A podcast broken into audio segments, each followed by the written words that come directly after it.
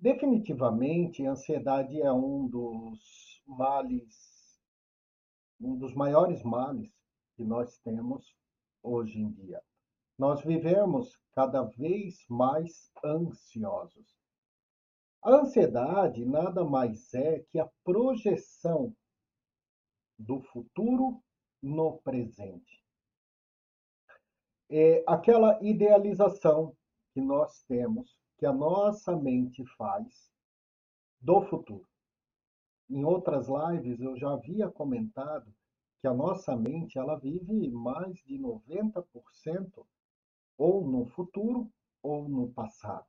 Ela não vive no presente. Então é essa idealização do futuro de algo que eu quero que aconteça no futuro, mas eu quero agora, eu quero no presente.